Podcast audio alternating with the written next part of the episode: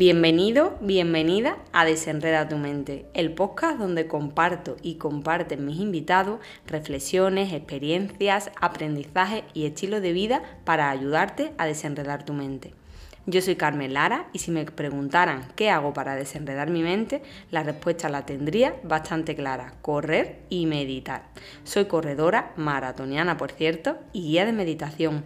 Entreno la mente a través de la meditación para entrenar el cuerpo, sobre todo corriendo. Y ahora sí que sí, ¿comenzamos a desenredar tu mente?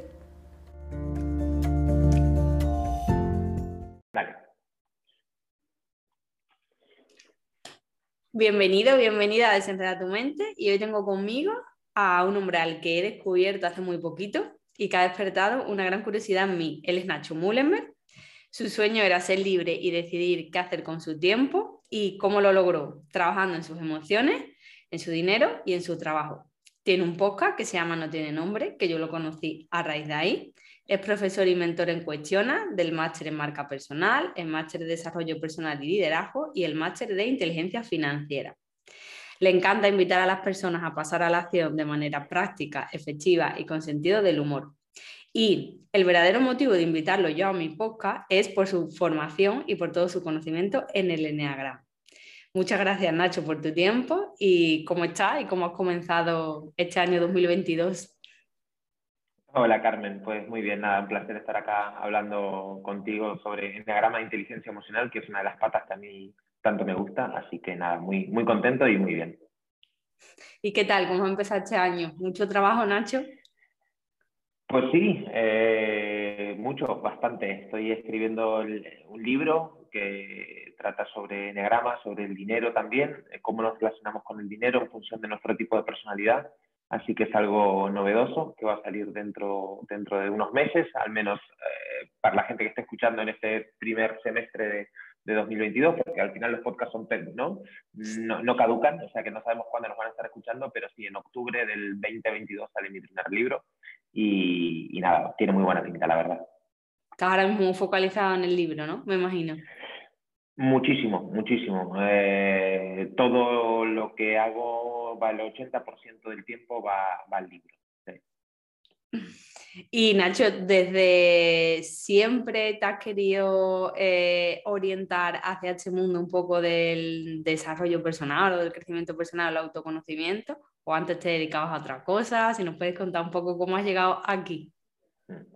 No, no, no, no, no sabía que me iba a dedicar a esto, ni mucho menos. Eh, recién a los 30 años empecé a, a curiosear con este, con este mundo, pero hasta los 30 pues he hecho absolutamente de todo. Eh, yo, estudié periodismo, me dedicaba al periodismo de tenis sobre todo, me dedicaba a la comunicación, eso sí, desde siempre, escrita, tenía un programa de radio, eh, hice colaboraciones en, televisión y demás, eh, pero siempre estuve ligado más al, al, deporte, al tenis. Después me fui a vivir a Costa Rica, ahí monté mi primer negocio fuera de España y, es una empresa de ropa que no tenía nada que ver con esto y ahí fue cuando empecé a, a compartir un poco mi proceso de desarrollo personal. Luego vine aquí a España a, a cursar un máster de desarrollo personal y liderazgo y ahí empecé todas mis formaciones de, de Enneagrama y, y, bueno, hace años que, que, me dedico al mundo del desarrollo personal, a, a hablar sobre estos temas que, que, para mí, a mí me han cambiado la vida. Yo no, no creía mucho en estos temas, pero como me han hecho tanto bien, pues digo, yo creo que esto es algo que la gente tiene, tiene que conocer, o al menos yo voy a poner mi granito de arena para que la gente conozca el enneagrama y, mejore un poco su vida. Así que la respuesta es no, nunca pensé que me dedicaría a esto, sino que me ha llegado un poco de, rebote y, bueno, me, apasioné, me, ha ido tan bien con la herramienta de que dije, pues yo voy a hacer que, que más gente la conozca. Y ese es un poco el propósito de por qué lo hago. Y Nacho, ¿crees que hay como un momento en el que dijiste Mm, ese punto de inflexión en tu vida en el que sentiste ese cambio hacia, aunque sea un poco escéptico en el mundo del crecimiento personal, pero como a lo mejor por ahí hay alguna salvación, a lo mejor en un momento crucial que tuviste en tu vida? Eh, sí, eh, yo estaba viviendo en Costa Rica y, y, vivía bien materialmente, pero espiritualmente estaba roto, por así decirlo. O sea, yo me levantaba y no tenía ganas de, no, o sea, no afrontaba el día con, ganas, con ilusión, por así decirlo, ¿no? Me dedicaba al mundo de la ropa, del textil. Eh, no, me decía nada, vivía en un país donde no me gustaba vivir, donde el círculo de amistades que tenía tampoco me llenaba y tenía ganas de, de hacer otra cosa, ¿no? Entonces el enneagrama me ayudó muchísimo a entender qué me pasaba, por qué pensaba de esta manera, cuál había sido la piedra con la que había tropezado a lo largo de mi vida siempre, eh, cuáles eran mis, mis dones, mis talentos, qué se me daba bien. Y, y, eso para mí fue un punto de inflexión, realmente, cuando estaba ahí en Costa Rica, que estaba tan mal, ver el enneagrama, poder entenderme, el por qué me sentía mal, por qué huía del dolor, por qué cambiaba tanto, por qué hacía lo que hacía, para mí fue, bueno, eh, totalmente clarificador, ¿no? Decir, wow, estoy, estoy entendiendo el porqué de mis comportamientos, y no solo el mío, también el de papá, el de mamá, el de mi pareja, el de mis hermanos, el de mi jefe. Claro, es que se me abrió un mundo y digo, ostras, ahora veo las personas desde una nueva mirada, tengo mucha más empatía, conecto con el otro, sé lo que le está pasando, por ejemplo, a, Carmen, ¿no? Entiendo a Carmen, claro, no, ahora no, evidentemente, porque nos acabamos de conocer, ¿no? Pero a, mi pareja, por ejemplo, ah, vale, que yo tiendo a pensar de esta manera y ella, ante el mismo estímulo, tiende a pensar de la otra. Ahora entiendo el porqué y podemos encontrar un, punto medio, ¿no? Entonces, eh, a nivel, eh, pues, eh, de inteligencia emocional, de verdad que fue como un petardazo, decir, wow, este mundo inexplorado me hace, me hace vivir mejor, me hace tener mejores relaciones, no solo conmigo, sino con los demás. Entonces, ese fue el punto de inflexión más grande que tuve. ¿Cuál fue tu primer contacto con el Enneagrama, Nacho? Lo habías escuchado, pero empezaste con un libro, una charla, un curso. Un vídeo en YouTube fue, ese fue mi primer contacto. Eh, me mandaron una descripción del eneatipo número 7 y, mi hermano, que estaba acá viviendo en, Barcelona, me dice, creo que está hablando de ti. Y eran 10 minutos del eneatipo número 7. Y digo, ¿cómo? O sea, esta persona, desde el minuto 0 al minuto 10, me ha descrito perfectamente qué, es esto de eneatipo, eneagrama, no entiendo nada. Y empecé a buscar. Esa noche no dormí. O sea, no dormí, Carmen, te lo prometo, eh, diciendo, pero ¿qué es esta locura? Y, me pareció increíble y, yo vivía en Costa Rica en esa época y busqué curso Eneagrama Costa Rica a ver si sonaba la flauta.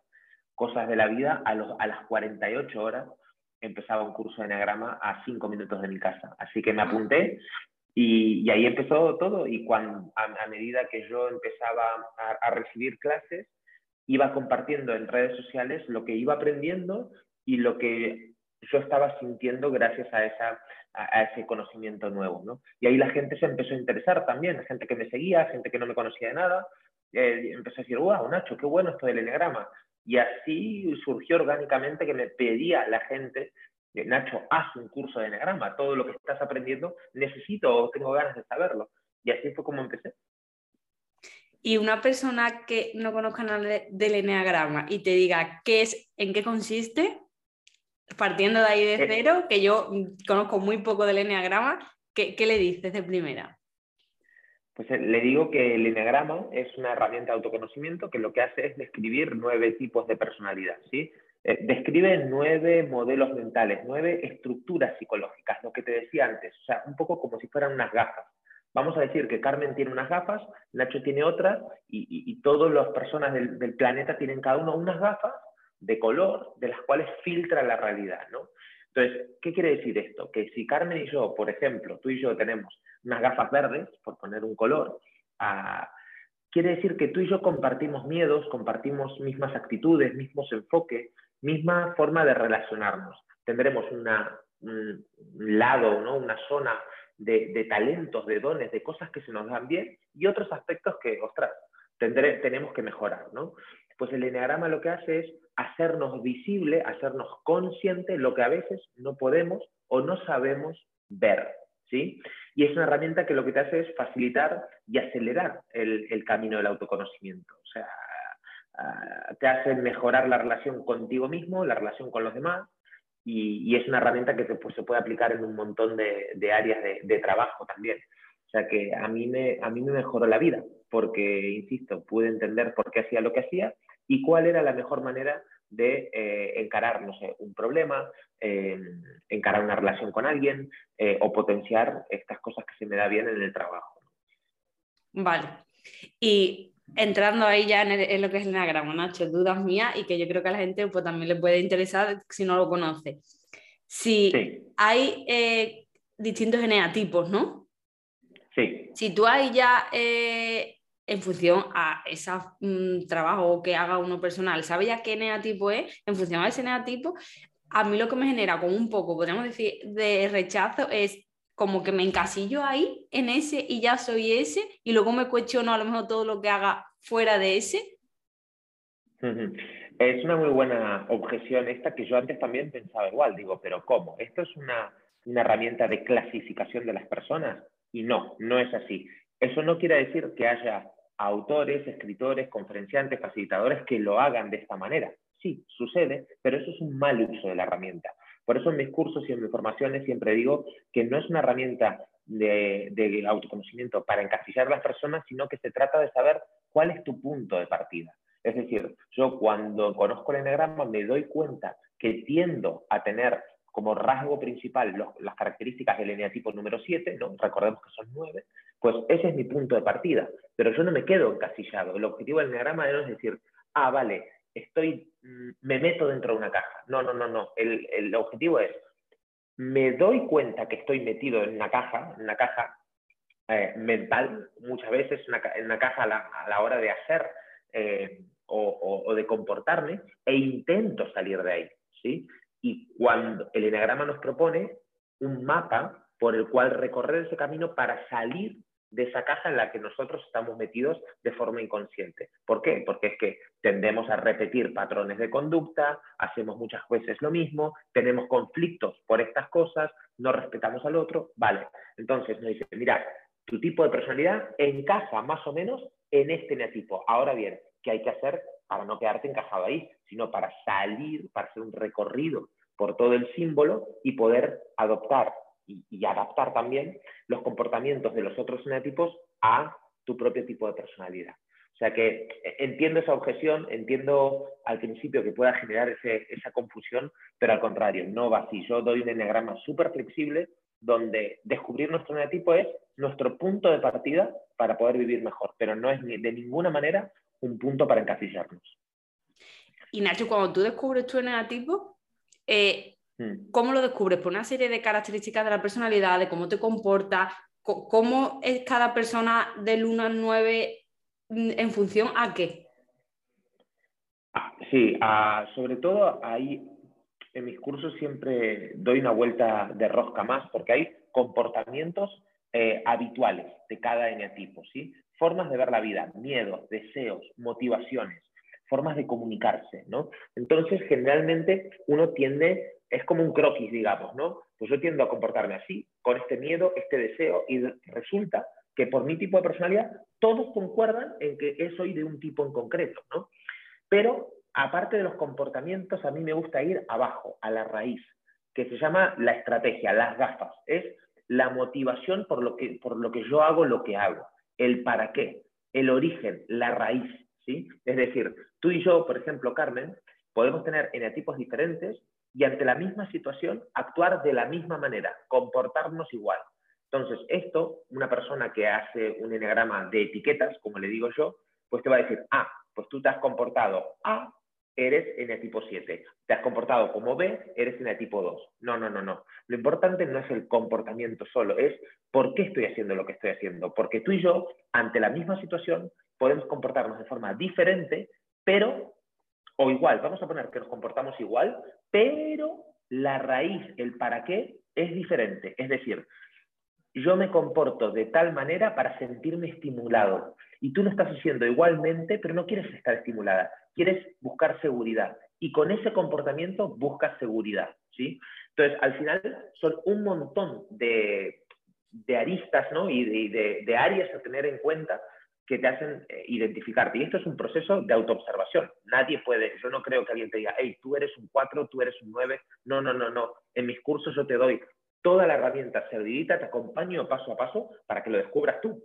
Porque creo que esta es la, la, parte más maravillosa, el autoobservarnos. Al final, nadie se conoce mejor que tú. Eh, y, esto hay que, hay que hacerlo valer, ¿no? Esa era un poco la siguiente pregunta. Si yo, es como Nacho, ¿y qué neatipo soy yo? ¿Cómo llego yo a saber qué neatipo soy? Porque si, por ejemplo, me leo un libro de neagrama, eh, ya podría yo decir, vale, Eureka, sé cuál soy. Puede que sí, puede que no. Cada persona es un mundo, cada persona, habrá personas que resuenen con la herramienta y otras que no, ¿eh? también esto es así. Em, habrá gente que, mira mi padre, mi padre no es una persona abierta al eneagrama, no le interesa saber cuál es el, eneatipo. Mi padre es médico, cirujano, científico, todo perfecto, pero como, mira, el eneagrama no le resuena y, está perfecto, está maravilloso. Entonces, mi novia, por ejemplo, tardó un año y medio en saber cuál era el eneatipo. Y teniéndome a mí al lado, que soy un apasionado de esta herramienta, podía preguntarme lo que quiera, eh, pues, pues ha tardado un año y medio. Yo he tardado dos minutos pues esto va como va. Entonces, no hay, no hay fórmulas mágicas y lo único que hay que hacer es entender cómo funciona la herramienta y hacer un proceso de autoobservación, mirarte, comprenderte sin juzgarte y decir, ah, vale, ¿qué me he comportado de esta manera? Soy así, asá, asá, tiendo a pensar de esta manera, ostras, esto que heavy, me pasa siempre lo mismo. Pues es eso, es honestidad radical con uno mismo y a partir de ahí saber qué puedo hacer para mejorar mi vida. Y en ese proceso de descubrimiento de qué neatipo es cada uno, es un proceso también que lleva relacionado o que lleva implícito ese pasar a la acción. Para mí sí, para mí sí, por el hecho de que al final la sabiduría es conocimiento aplicado. Entonces, adquirir conocimiento para tener conocimiento sin más, pues vale, te da una información pero lo que se trata es de mejorar un poco tu vida, ¿no? Si tienes relaciones que no van muy bien, pues el enagrama te puede ayudar, pero ¿cómo? Aplicando la teoría. O sea, yo soy, yo soy una persona muy práctica. A mí todas las filosofadas me encantan, pero necesito verlo en el día a día. Entonces, eh, hay personas que se saben un montón de teoría del enagrama o de otras herramientas, pero luego ves la vida y son unos desgraciados. Entonces, esta persona pues, no está aplicando absolutamente nada, ni le está sirviendo de nada tener tanto conocimiento. Em, entonces, eh, para mí eso es la clave, eh, es practicar, practicar, practicar. El eneagrama lo que te da es ciertas pautas, es decir, si tú, si tú eres eneatipo número 2, para mejorar esta herida o esta piedra con la que tropiezas siempre, te conviene hacer esto, esto y esto. Y tú que eres un 7, si quieres mejorar, me invento, la consecución de objetivos, el ser una persona más práctica, no distraerte tanto, pues te conviene hacer esto, esto y esto. Y al final, eh, Carmen, lo que se trata de esto es no solo quedarte con un eneatipo, porque yo soy, me identifico con el eneatipo número 7, pero tengo un montón de todos los eneatipos, todos tenemos de todo. Y a mí me gusta saber que de repente me estoy comportando más como un 3, me lo invento, ostras, yo como conozco el eneagrama, me voy al 3, veo sus prácticas y las aplico. Y realmente me sirve para estar más equilibrado a nivel emocional. O sea que para mí tiene un, componente teórico maravilloso, pero sobre todo práctico, porque yo en mi día a día aplico el eneagrama. Vale, eso es eh, eh, como tú, tú, te identificas con uno, pero luego si ves que te comportas o que te estás relacionando de forma a otro neatipo, también te vas a coger, se puede decir, como la teoría de, otro, ¿no? Totalmente, es que al final todos tenemos de todos. A mí no me gusta ser simplista y, y, muchos te pueden decir, no, es que tú eres un 7, tienes que hacer solo lo del 7. No, perdona, yo me siento a veces como 2, como 3, como 4, pero el primer paso es identificar el tuyo, tu tipo de personalidad, porque vas a entender cuáles son tus tendencias psicológicas y de comportamiento que te caen automáticas, automáticas, te salen, no sabes por qué y de repente estás mal. O esto te sale con facilidad.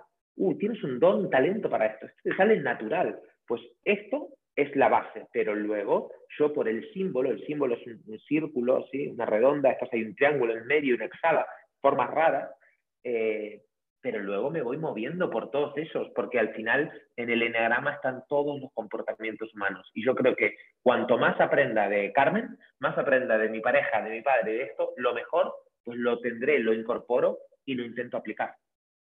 ¿Y crees que hay personas a lo mejor o eneatipos, ¿vale? Eh, de una persona que es determinado, eh, un determinado eneatipo ¿Crees que hay en función de los números algunos que están, se puede decir, como mejor vistos o hay determinados comportamientos de algunos eneatipos que están como mal visto, porque eso también lo he escuchado un poco, como él es un eneatipo como más top.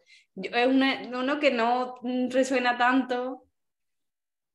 Bien, eh, sí y no, me refiero. No porque no hay un eneatipo mejor que otro, nada que ver, al contrario, eh, somos todos, eh, cada uno tiene sus luces y sus sombras. y todos tenemos que aprender un poco de todos, pero, pero no, no, no, no hay el eneatipo mejor ni peor que otro. Ahora bien, también por la cultura, creo yo, que se hace más énfasis en algunos que pueden ser, estar mejor vistos que otros, ¿sí? Esto depende mucho del facilitador de cómo se explica el enneagrama. Por eso hay que encontrar un, buen profesor, un buen libro o alguien que te explique con conciencia y con, un código ético realmente correcto. Em, me refiero a que, por ejemplo, la, no sé, el eneatipo número 9, un tipo de personalidad que va a su ritmo, que va, tranquilo haciendo las cosas, que es una persona que tiende a, a traer más paz, a buscar esa paz en su vida, a comportarse de forma mucho más objetiva, a ser un gran mediador, a ser una persona que no se va a mojar tanto, sino que va a intentar que todas las personas estén bien, va a un ritmo muy pausado, muy tranquilo, necesita su ritmo. Claro, esto, de repente, en la sociedad enferma que vivimos, puede estar mal visto aquí en Occidente, pero en Oriente, por ejemplo, pueden decir, ostras, esta persona es un Buda, va tranquilo, no se deja... Em, contagiar por la psicosis que tenemos en este país. Entonces, yo creo que algunos a nivel cultural puede cambiar la distorsión de cómo se ven y cómo se explican, ¿sí? Pero la teoría, y lo que yo siento, es que no hay ninguno mejor o peor que otro. Todos tienen sus mierdas y sus cosas buenas, todos. Vale, me encanta cómo lo has expresado. Mm. Y luego, Nacho, también he estado viendo que estaba investigando del curso que tú das y eso. Eh, hablarnos un poco de lo que es la triada sentimental, mental y visceral, que lo he leído dentro del curso, pero no he querido, eh, digo, quiero preguntarle a ¿qué significan esas, tres triadas? ¿no? Sí, como son nueve eneatipos, se dividen en tres triadas. Está, como bien dijiste vos, la sentimental, que son eneatipos 2, 3 y 4, la triada mental 5, 6, 7 y la triada visceral 8, 9 y 1, ¿no? Que es un poco, nos muestra nuestros filtros, desde dónde filtramos la realidad. Eh, si hacemos un símil con las gafas, yo se podría decir que los mentales tienen las gafas aquí, en la cabeza, ¿no? en el cerebro. Entonces, la información que le viene del exterior, lo que está pasando, lo procesan el primer impulso por la mente. Los segundos, que son los sentimentales, más desde el corazón, por así decirlo, y los terceros, que son los viscerales, más desde, desde nuestras entrañas. ¿no? Es, se podría decir que es como desde donde surge esa primera reacción y es desde donde filtramos. ¿sí? Entonces, ¿A mí qué me pasa? Yo soy muy mental. Todos tenemos de los tres también, obviamente. Se trata de tener el círculo equilibrado, es decir, que los tres nos afecten a un 33,33%, por así decirlo, eh, para que nuestro cerebro comprenda. ¿sí? Pero yo soy súper mental. Yo lo que veo siempre lo, lo, pienso, lo analizo antes. Y hay gente que, tengo un amigo, Pedro, que es de tipo 8. Pedro no piensa, Pedro actúa primero y luego ya pensará él es visceral, yo soy mental, todo lo que estoy diciendo, estoy pensando. Y después tengo mi suegra, por ejemplo, que es el tipo número dos, que todo, esa primera reacción, el primer impulso, lo siente. Luego ya pensará, luego ya actuará, pero al principio es como, ah, le llega al corazón lo que está viendo, lo que está sintiendo, ¿no?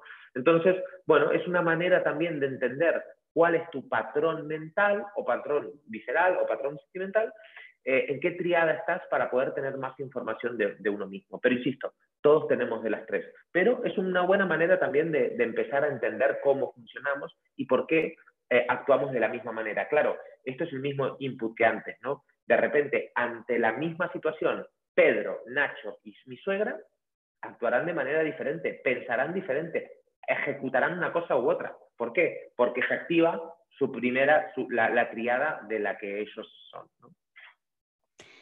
¿En qué ámbito de tu vida? Sí, perfectamente, perfectamente lo he entendido. ¿En qué ámbito de tu vida te ha ayudado más en el Enneagrama, Nacho? El Enneagrama me ha ayudado en tres patas, en, las tres, a, nivel emocional y de relaciones, de poder llevarme mejor con las personas, eh, de poder entenderme a mí mucho mejor, de decir, ah, vale, Nacho, joder, ahora está otra vez igual, hijo mío, otra vez te está pasando lo mismo. ¿En qué eres bueno? O sea, eso a nivel emocional y relacional. Segundo, a nivel profesional, de entender por qué necesito un trabajo con estas características, en qué soy bueno, qué se me da bien de forma natural y, con el dinero. El enneagrama nos dice también mucho de cómo nos relacionamos con el dinero y, y, a mí me ha ayudado mucho a poner mucho orden, a seguir una estructura, a pensar en el largo plazo y no tanto en el corto plazo, a entender y profundizar en un montón de aspectos que para mí son importantes. Así que en esas tres patas, emociones, eh, dinero y, emprendimiento. Vale. Y ahora, Nacho, te digo yo, Nacho, quiero saber qué eneatipo soy, no tengo ni idea de eneagrama. Eh, lo primero que haría, mm, no sé, por ejemplo, un libro que recomendarías de eneagrama. Un libro de Enneagrama, pues mira, el, Encantado de conocerme de Borja Vilaseca es un muy buen libro. Eh, para empezar, eh, La sabiduría del Enneagrama es un libro ya más, grande, eh, es un muy buen libro, más completo que el de Borja, pero es un poquito más denso. Conciencia en Acción de Mario Sicora también es un gran libro. Bueno, con alguno de esos tres se, puede empezar. Y el mío, obviamente. Eso. Por ahí ya tenemos. El mío, que todavía no está a la venta, pero ya saldrá. Y mm, contigo, ¿cómo la gente puede formarse y conocer qué eneatipo es? ¿Con tu curso? sí, yo lo que hago son eh, formaciones.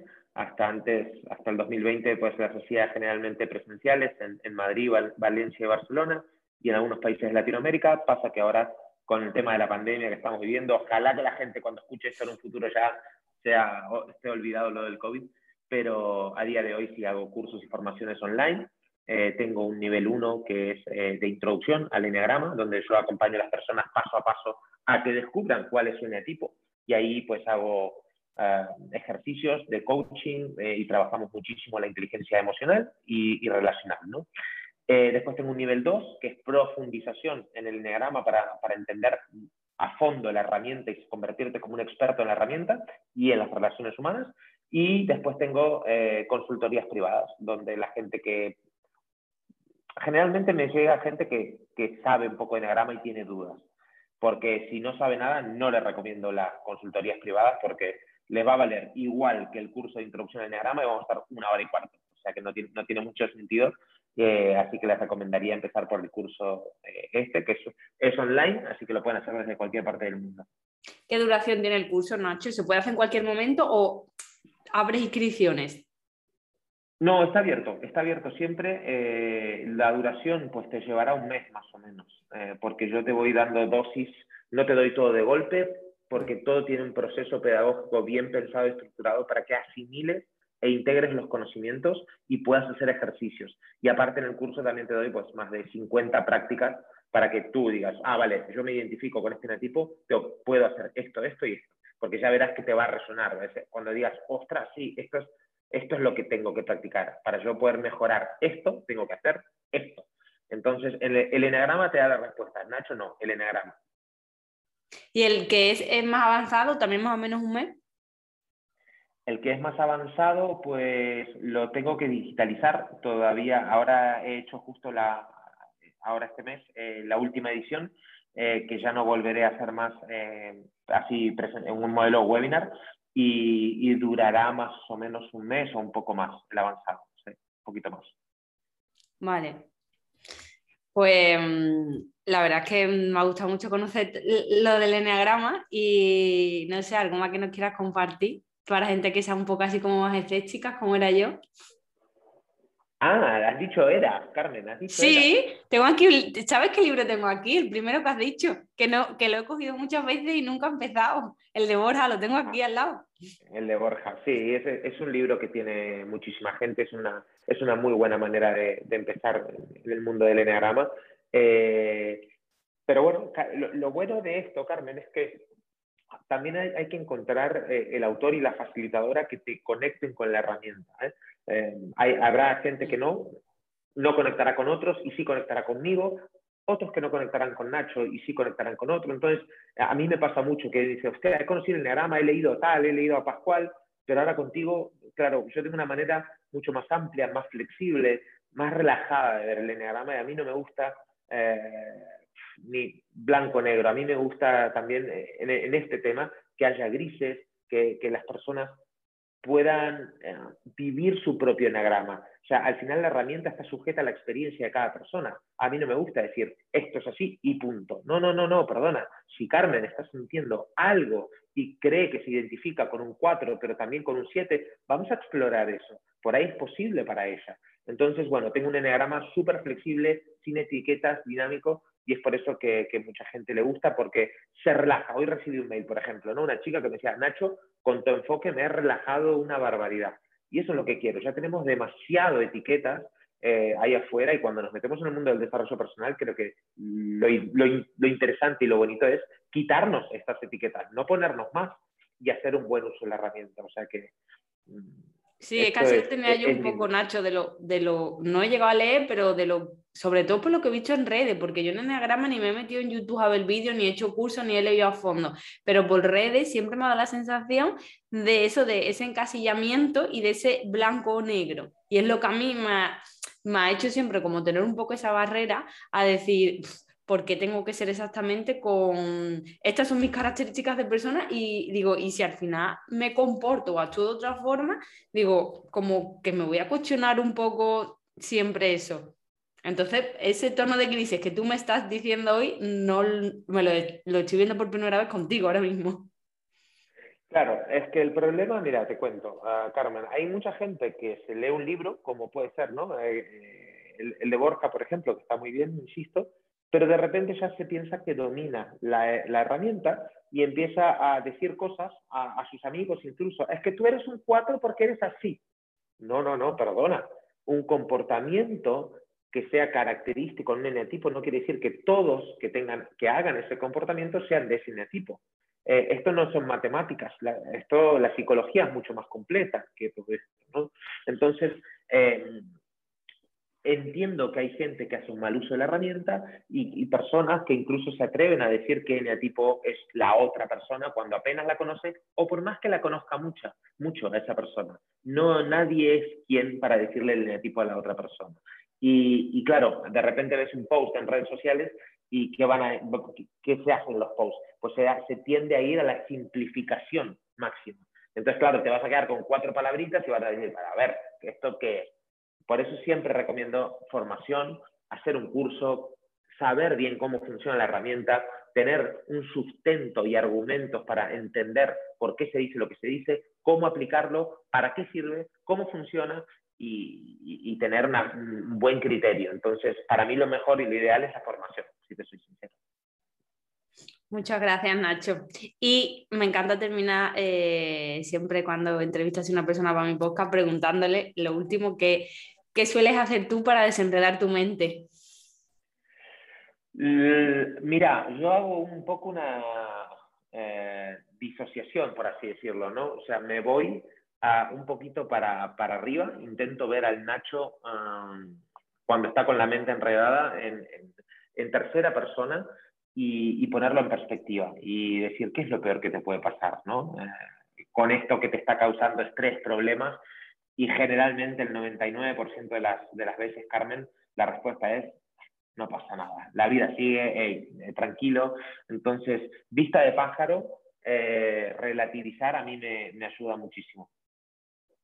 Pues muchas gracias por este tiempo, por haberme aclarado un poquito más y no sé, me, me, ha despertado curiosidad el enneagrama. Bien, me alegro y te quiero hacer una pregunta. ¿Qué haces tú para desenredar tu mente? Pues yo para desenredar mi mente lo que hago es sobre todo meditar y volver a mí porque me pierdo mucho en el pasado y el futuro y cuando me doy cuenta que vuelvo aquí el sufrimiento me desaparece totalmente y correr, que a mí me encanta correr y para mí correr es como la vida, porque yo voy corriendo y muchas veces me falta el aliento y muchas veces digo, aguanta un poco más o para, no pasa nada, para un poco y toma aire y siempre me lo llevo a la vida. Cuando tengo algún problema o algo, digo, bueno, resiste un poco y al final el aire siempre vuelve a entrar. Siempre es como esa bocanada de aire que la vida vuelve otra vez. Parece que te ahoga, que te ahoga y al final vuelve. Así que para mí, correr y meditar. Maravilloso, maravilloso. Muchas gracias por la pregunta también de vuelta, Nacho. Nada, un placer, me, me generó curiosidad. Pues muchísimas gracias por este ratito. Gracias, Carmen. Un placer haber estado contigo y gracias por la invitación al podcast.